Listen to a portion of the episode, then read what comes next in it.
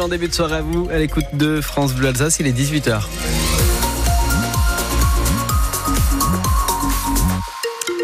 18h, l'information Émilie Pou. Bonsoir Émilie. Bonsoir.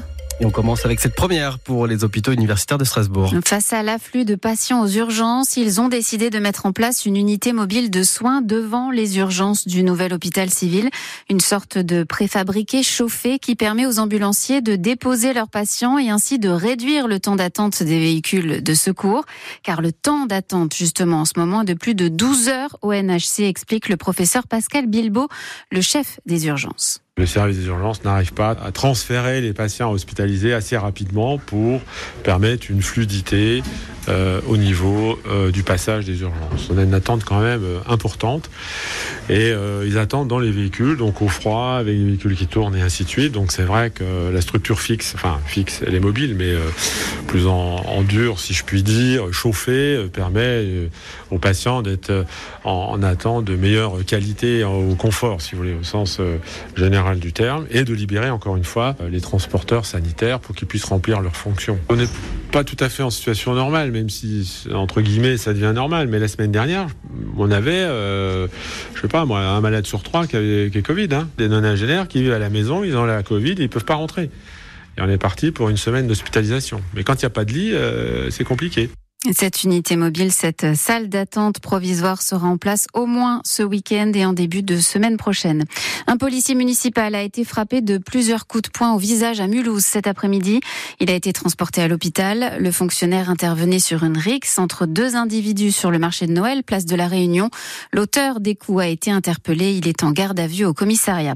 Une disparition inquiétante à Strasbourg. Un homme de 91 ans est activement recherché par la police. Il n'a plus donné signe de vie depuis lundi. Vous avez sa description ainsi que celle de son véhicule sur francebleu.fr Alsace. L'avion devait relier Dubaï au Nicaragua, mais il est cloué au sol dans un aéroport de la Marne depuis hier soir par les autorités françaises.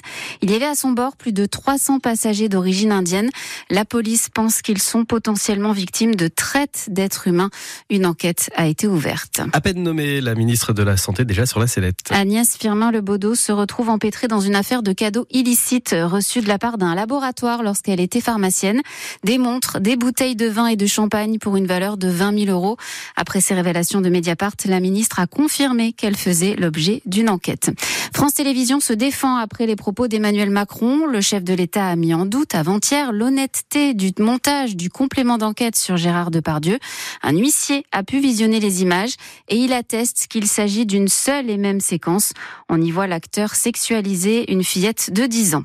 Il était très attendu notamment par les associations d'usagers. Le PDG de la SNCF Voyageurs, Christophe Fanichet, était en gare de Molsheim ce matin pour signer avec Franck Leroy, le président de la région Grand Est, le prochain contrat TER 2024-2033. Christophe Fanichet a admis qu'il y avait bien quelques soucis sur les lignes TER d'Alsace, mais selon lui, rien de grave. Et surtout, il promet que les choses vont s'arranger grâce à la nouvelle convention. Ce que nous avons signé, c'est une convention de 10 ans. Elle nous engage, nous SNC Voyageurs, pour 10 ans. Pendant cette période, un chiffre intéressant à partager, le président Leroy nous a demandé d'être plus ponctuel. Et bien cette ponctualité, il a mis comme engagement de notre part le fait qu'on ne mesurait plus la ponctualité à 5 minutes 59, mais à 2 minutes 59. Il a juste divisé par deux l'indicateur de performance de mon entreprise. Eh bien, ce que je peux vous dire, c'est que cet engagement, il va être tenu par euh, l'ensemble des cheminots parce que aujourd'hui, grâce à ce contrat de 10 ans, on va avoir des moyens qui nous permettront de pouvoir tenir cet engagement. Christophe Fanichet, le PDG de la SNCF Voyageurs au micro d'Olivier Vogel. France Bleu Alsace, 18h04. Faut-il faire payer l'accès au marché de Noël? C'est la question que se pose Eric Stroman, le maire de Colmar, face à l'affluence record de cette édition, notamment le week-end. C'est une information France Bleu Alsace. Selon lui, cela pourrait permettre de réguler les flux les samedis et les dimanches. Il va suivre l'évolution de ces trois prochaines années avant de se décider. Et puisqu'on parle de Colmar, voilà des chiffres qui ne vont pas plaire à ses viticulteurs. Les Français boivent de moins moins en moins de vin. En 2022, les consommateurs réguliers ont représenté 11% de la population, 5 points en moins par rapport à la précédente étude de 2015. Le vin se consomme désormais de manière occasionnelle, Marine Logini. Et oui, rien à voir avec les années 80 pendant lesquelles la moitié des Français buvaient tous les jours ou presque un verre de vin. Un chiffre qui depuis baisse inexorablement pour atteindre 11% donc en 2022. D'abord parce que les messages de prévention ont fait leur effet. La société a pris conscience doucement mais sûrement que l'alcool était dangereux pour la santé. La bouteille de vin n'est plus un indispensable des repas dans de nombreuses maisons françaises. Et puis le vin se consomme moins mais mieux. La nouvelle génération privilégie le bio, la qualité à la quantité. Au-delà du vin, 19% des Français déclarent ne pas consommer d'alcool du tout, une tendance en progression de 4 points par rapport à 2015. Parmi toutes les boissons alcoolisées, seule la bière gagne encore aujourd'hui de nouveaux adeptes. Vous retrouvez cette enquête sur francebleu.fr.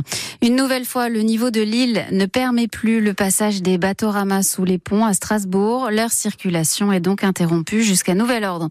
Et puis attention, si vous devez prendre la route, le pic de 1000 kilomètres de bouchons a été atteint en cette fin d'après-midi, un niveau exceptionnel. Ce vendredi est classé rouge dans le sens des départs en Ile-de-France et Rhône-Alpes. Demain, ce sera orange, à part pour la région parisienne. Justement, on va faire un point sur vos conditions de circulation. Avant cela, la météo. La météo, et ça ne va pas s'arranger pour l'île, puisqu'il continue de pleuvoir. D'ailleurs, les départements Haut-Rhin, Bas-Rhin sont en vigilance jaune pour phénomène de crue.